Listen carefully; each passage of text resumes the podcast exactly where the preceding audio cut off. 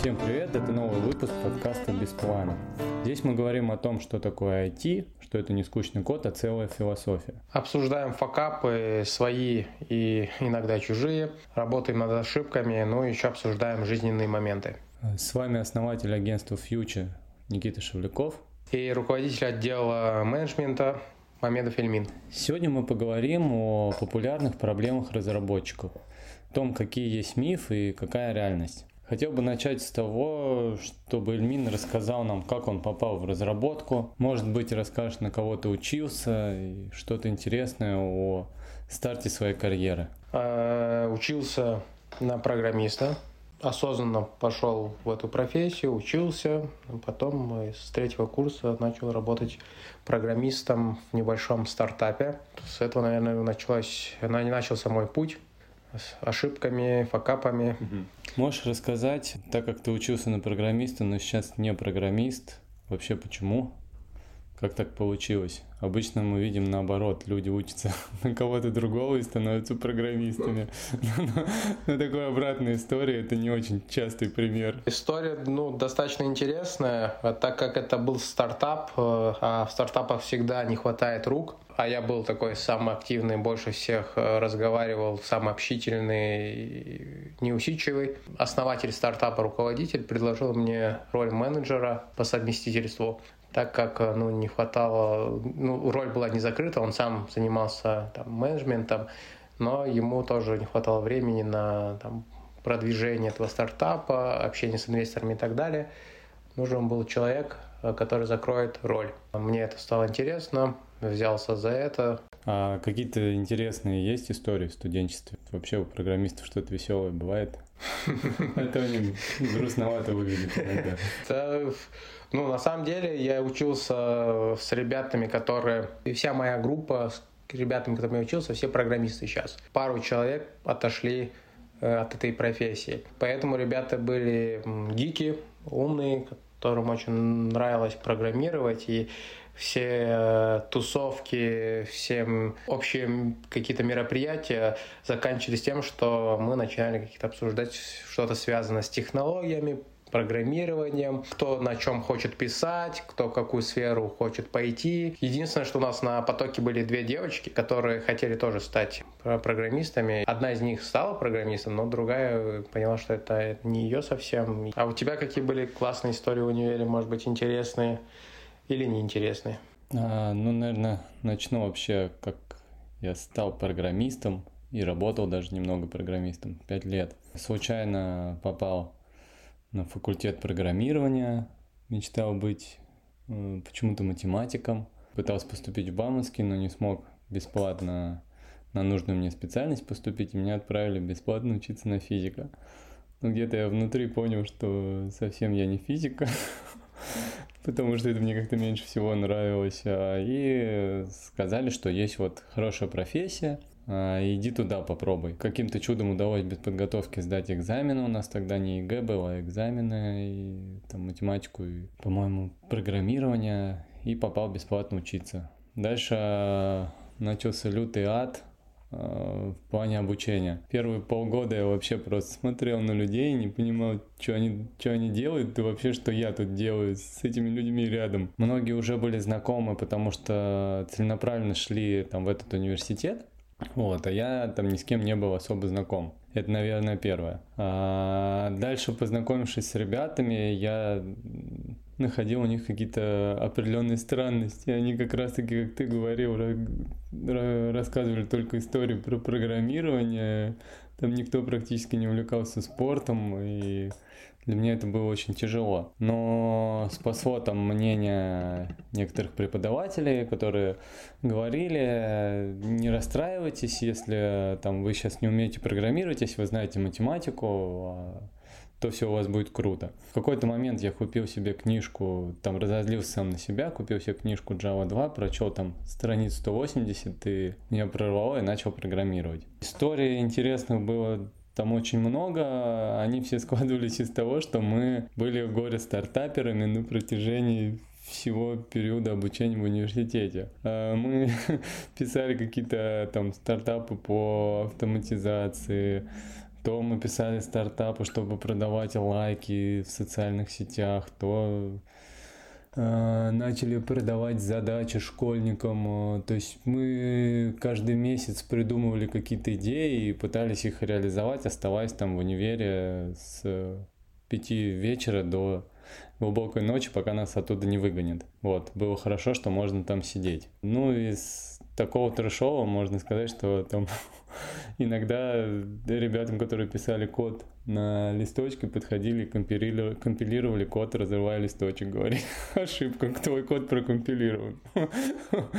То есть э, истории, наверное, обычным людям не очень смешны, но для программистов это было там жестко. А, и, Ильмин, вот мы с тобой на статью натыкались и видим, что есть какие-то популярные проблемы программистов. Можешь ли ты там рассказать по опыту э, своему, своих коллег, вообще какие есть проблемы у программистов, как и со стороны, например, менеджмента и бизнеса, так и на собственном опыте, то есть что может помешать вообще войти в IT? Но что касается самих программистов, у них в начале карьеры, в начале пути всегда одинаковые проблемы.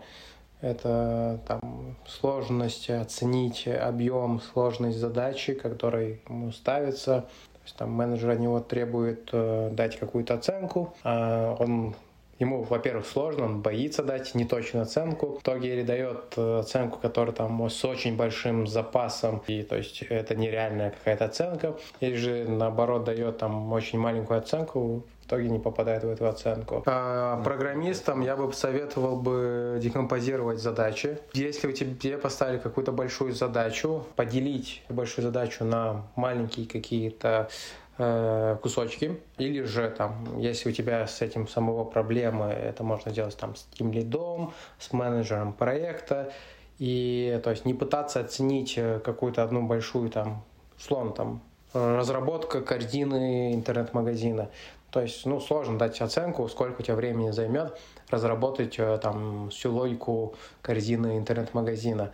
Но если ты эту разработку там поделишь на куски, там, разработка модуля там доставки, э, разработка, там интеграция оплаты и так далее. То есть на какие-то мелкие кусочки поделили и уже проще дать какую-то более-менее точную оценку. Ну, это что касается там со стороны программиста. А со стороны менеджера, э, ну, это, наверное, для менеджеров не секрет, и каждый а, понимает, что нужно брать э, то есть оценку, которую тебе предоставили, и закладывать еще риски, буфер на эту оценку перед тем, как эту оценку там mm-hmm. выкатывать заказчику, клиенту. Окей, okay, спасибо, прикольно. Это, знаешь, как проблема список литературы на лето. В школе выдавали. Кажется, вообще неподъемная история. По-моему, я даже ни разу больше половины не смог прочесть. Вот.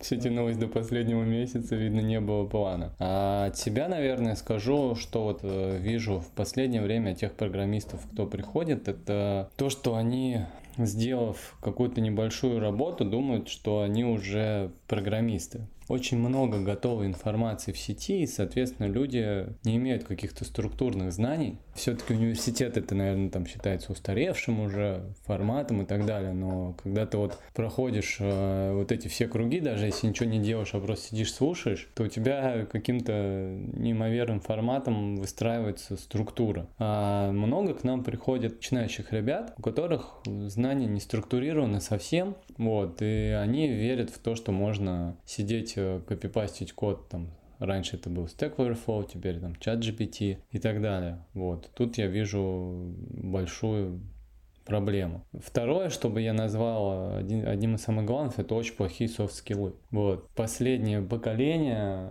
многие ребята общаются с, как будто с каким-то надрывом, и тебе иногда кажется, что ты из него выжимаешь какую-то информацию, вот, и человек совсем не хочет ни с кем разговаривать. Но тут наверное, какой-то другой формат у людей дружбы появился, но все-таки, если вы хотите устроиться в такой хороший коллектив, там, скорее всего, общаются люди. Как бы вам тяжело не было, но нужно уметь общаться и разговаривать, потому что работа это не... То есть ты не сам с собой работаешь над проектом, это обязательно командное. Мы уже там прошли те этапы, когда раньше верили там, в интровертов, э, там Microsoft нанимал какие-то там команды, отдельные гениев, в итоге команда из 10 человек не гениев э, делает в разы лучше, чем один гений, там, потому что он делает только свой кусок кода, а команда имеет э, там так называемую общую мозг, если она работает правильно, синергию, и все-таки командная работа победила таких вот супергениев интровертов. Да, сила общения и дискуссии по итогу всегда побеждает. А вот смотри, а, часто высылаем оферы ребятам, да, и кто-то спрашивает там, у вас маки, не маки? Наверное, сразу скажем, у нас маки.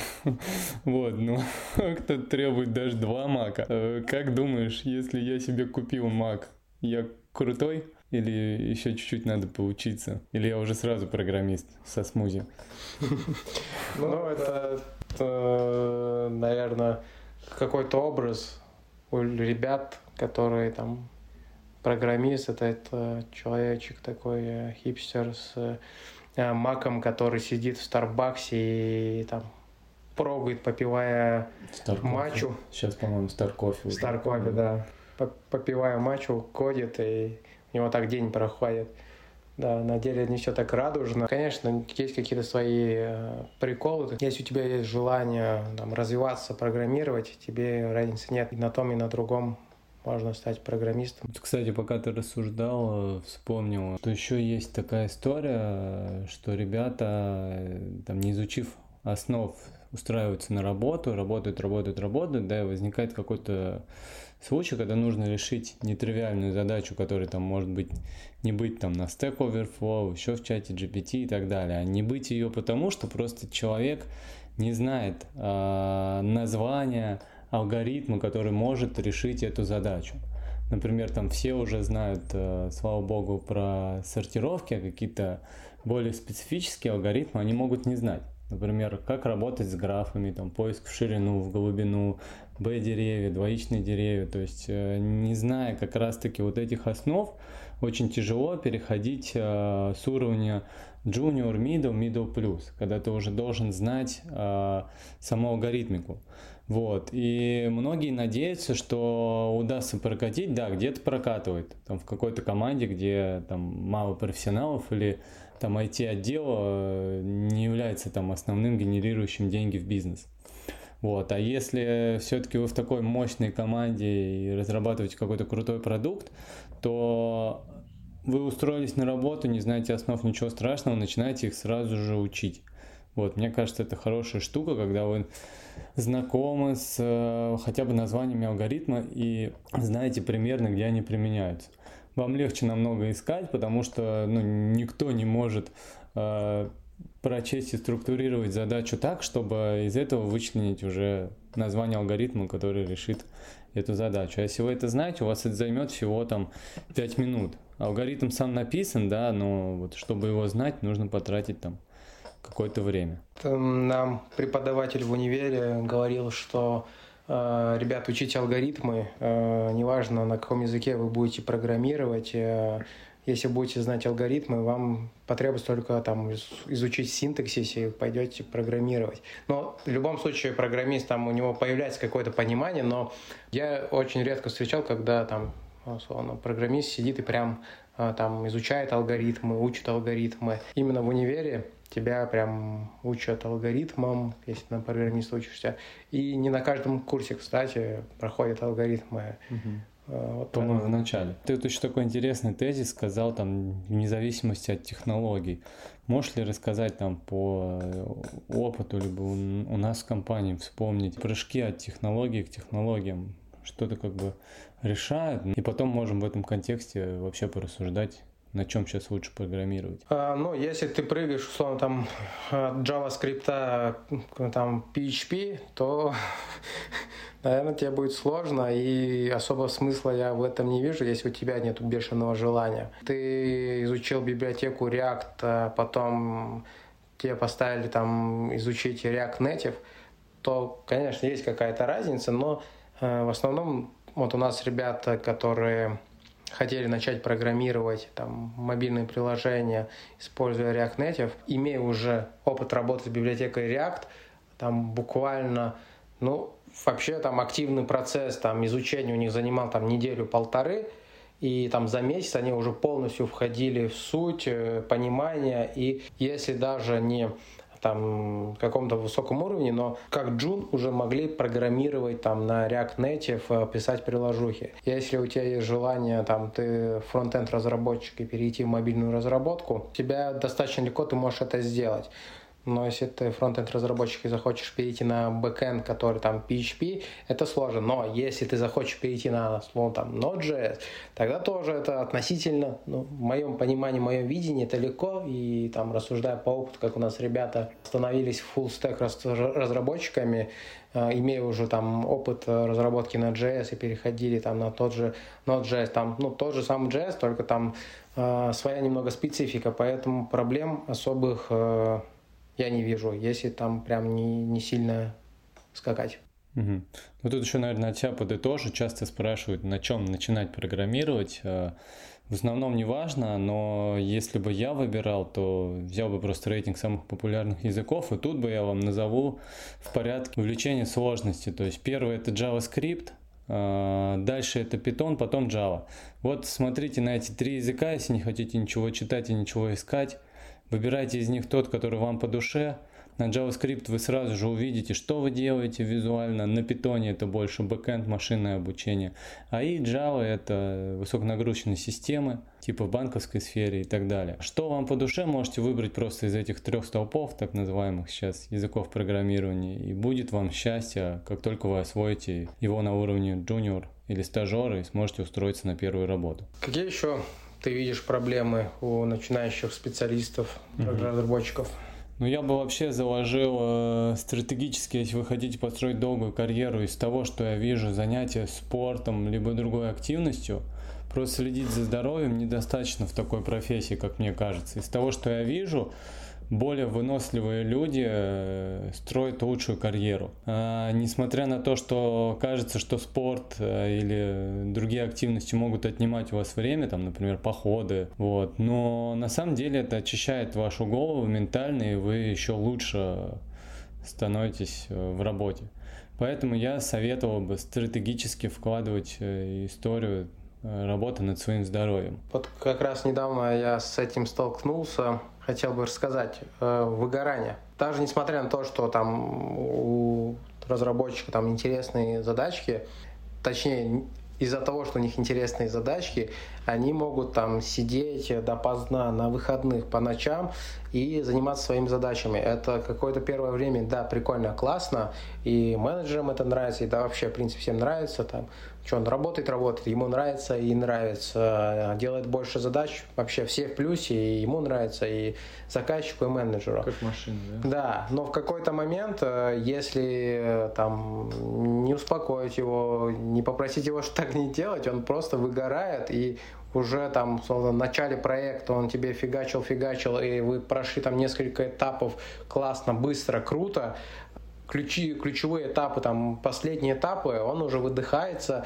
ему это уже становится неинтересно, он делает некачественно, долго, плохо. И чтобы у тебя равномерно у тебя в жизни проекта, пока проект у тебя идет, э, программист э, работал и у него там КПД э, не скакало, нужно, если сам менеджер, э, сам, точнее, программист не может к этому прийти, менеджеру работать над этим, чтобы как-то успокоить, как-то попросить, чтобы там, окей, хочешь работать там допоздна, но там ложись и высыпайся, пожалуйста.